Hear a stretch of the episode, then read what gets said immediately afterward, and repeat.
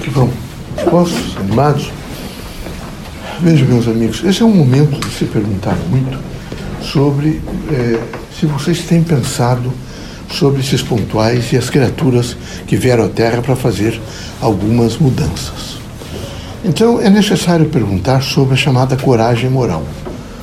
Eh, a coragem moral no homem não é, lhe dá a verdadeira grandeza de consciência, de espírito, de renúncia, de boa vontade, de força de esperança, porque ele tem a capacidade de indagar e dizer a verdade.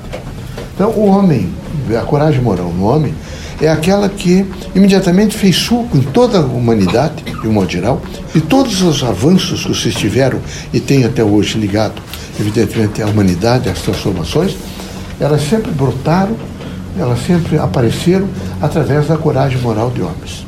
Não tenho a menor dúvida. Não é? E vejo os irmãos, os, os filósofos, e vocês imaginem a perseguição que alguns deles sofreram.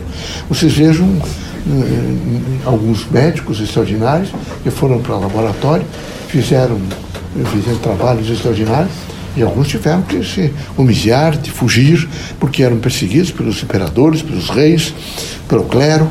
Então é fundamental que vocês entendam que sempre, vejo, atrás de uma grande invenção, de uma descoberta, de uma inovação, de uma combinação, vejo, de situações novas, tem criaturas que têm a chamada coragem moral.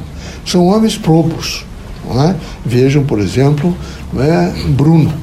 E vocês vão ver a coragem moral dele. Vocês vejam os homens todos que foram enfrentaram, particularmente, a chamada Santa Inquisição. E não se podia fazer nada. Até Newton, que era um homem muito modesto, muito bom, foi evidentemente chamado para dizer se ele não estava querendo desentronizar Deus.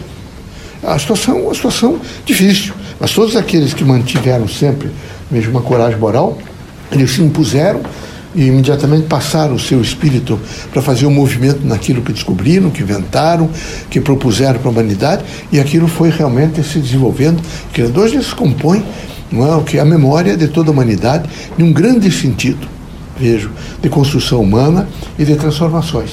É necessário que vocês todos estejam sempre aptos e conscientes desta coragem moral.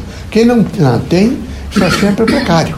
É como se tivesse sempre com uma perna quebrada, ele não tem coragem, tem dificuldades. E os indivíduos que têm coragem moral, eles estão sempre em um grande trabalho de desprendimento, de luz, de esperança, de fraternidade, de posicionamento crítico. Assim é preciso que vocês vivam a vida da Terra nessas condições. É preciso pensar muito, por exemplo, em consciência. Como é que é a minha consciência? Como é que eu tenho trabalhado no sentido consciencial? Eu tenho sido honesto comigo e com o meu próximo? próximo? Há em mim realmente uma vontade de acertar, um desprendimento, uma preocupação em, em alcançar equilíbrio?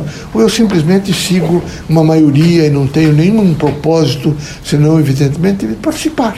É como o centro espírita, vejo, não é promessa, é realização. Ele sendo realização, é preciso que todos os médios tenham uma consciência crítica e saibam processar. A vida da Terra é difícil. Todos os dias vocês são chamados, mesmo para algumas provações, pequenas, médias, grandes. É necessário não, não claudicar. É necessário, veja, sob todos os pontos de vista, viver intensamente, de, primeiro, de um suporte da fé em Deus. Segundo, vocês têm alguns instrumentos que são básicos para voltar ao equilíbrio, que é a prece, que são palavras que vocês devem repetir, que elas vêm eivadas, cheias de uma energia para que vocês possam vencer alguns desses obstáculos. E, acima disso, vocês têm que procurar também essa dimensão, evidentemente, da interação humana na Terra, os amigos, as pessoas que vocês confiam, aquelas criaturas que lhes trazem, evidentemente, essa situação de diálogo. Esses elementos todos compõem quadros novos da essência humana. E era necessário que vocês tivessem esta coragem, vejo, para preservar os amigos, para conversar com os amigos, para conviver com os amigos, e fossem extremamente tolerantes, soubessem perdoar, não fossem arrogantes, fossem criaturas que realmente têm a coragem moral de se enfrentar. Porque quem tem coragem moral tem a coragem moral de se enfrentar. Senão não é esse o caminho, o caminho é esse. Seja paciente com você mesmo. Então é o diálogo interior. Procure mais do que nunca compreender esse diálogo interior. O diálogo interior trará grandes reformulações na vida de vocês. Só que é preciso realmente que vocês tenham essa expressão de coragem. E essa expressão de coragem faz com que vocês vivam em tranquilidade, vivam no exercício da fé no Criador, vivam com renúncia positiva, no sentido de construir o um mundo melhor, e não se desesperem diante de fatos, nem, nem se desesperem diante de situações que realmente são precárias. A vida da Terra, ela, ela, os, os homens precários estão sempre optando por precariedades, estão sempre chafurdados em latas de lixo da casa alheia. Eles nunca verificam, por exemplo, o lixo da sua própria casa. Era preciso que cada um tivesse preocupação que quando se foi dito que o homem tem falibilidade, que ele cada um tivesse a força de correção das suas falibilidades, que ele fosse lúcido, correto, compreensivo para ser justo com particularmente com o próximo, sendo consciente dos seus erros, dos seus das suas dimensões evidentemente de percalços e dos seus desvios. É necessário também que vocês todos estejam absolutamente centrados numa ordem do bem. Quem está centrado nessa ordem do bem é, descobre em cada pessoa que vocês encontram uma força e uma mensagem do Criador. Mensagem de amor, de compreensão, de luz. Às vezes a criatura tem um comportamento não é, que não é condizente com o que vocês pensam, mas é preciso tolerar.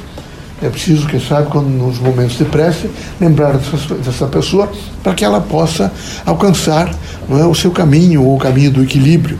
Nessas vida, na vida terrena e nas sucessivas vidas terrenas que todos nós já tivemos, inclusive nós, nós aprendemos muito. Mas nós temos dificuldade de tolerância, nós temos dificuldade, às vezes, de exercício de fé no Criador, nós temos dificuldade, de saber esperar, nós temos dificuldade, nesse momento, de entender a natureza. Vocês conhecem, a natureza está quase que pedindo socorro. Há realmente um desvio em torno da natureza, é preciso aproveitá-la. Ela permite que se aproveite. Há desmatamentos, construções de moradias, cidades que se faz, mas é preciso conhecê-la e compô-la em equilíbrio. Quando isso não ocorre, vocês conhecem os desastres que estão acontecendo no mundo inteiro, tendo em vista o desconhecimento da natureza. Que vocês sejam muito fortes, que vocês sejam dispostos, evidentemente, ao bem e que vivam em tranquilidade. E por último, quero pedir para vocês que vocês, nesse momento de tanta crise no mundo, não é só aqui, é crise no mundo ocidental, no oriental, há muita crise. Que vocês, no momento da prece, isso não vai adiantar, vai adiantar muito. Vocês façam a prece pedindo que realmente essa frequência da Terra se altere um pouco. Porque vocês devem ter visto que não tem passado nenhuma semana sem atentados. Nenhuma semana. É semanalmente atentados. Pessoas inocentes até dentro de igrejas, templos. Que é evidente que isso é um absurdo. São pessoas ali que estão absolutamente voltadas para uma construção humana. São atacadas, é, vilipendiadas, mortas. Você pergunta por quê? Né? Isso é um estágio, evidentemente, de angústia social, de distúrbios, os mais variados. Então é preciso pedir que a Terra, nesse momento, alcance novos valores, que tenha nova propositura. Façam prece. Acreditem, mas acreditem mesmo na prece. É preciso acreditar, é preciso dizer palavra a palavra que ela seja elevada, cheia de, daquilo que representa o bem, todo o bem que vocês alcançaram. Tá bom?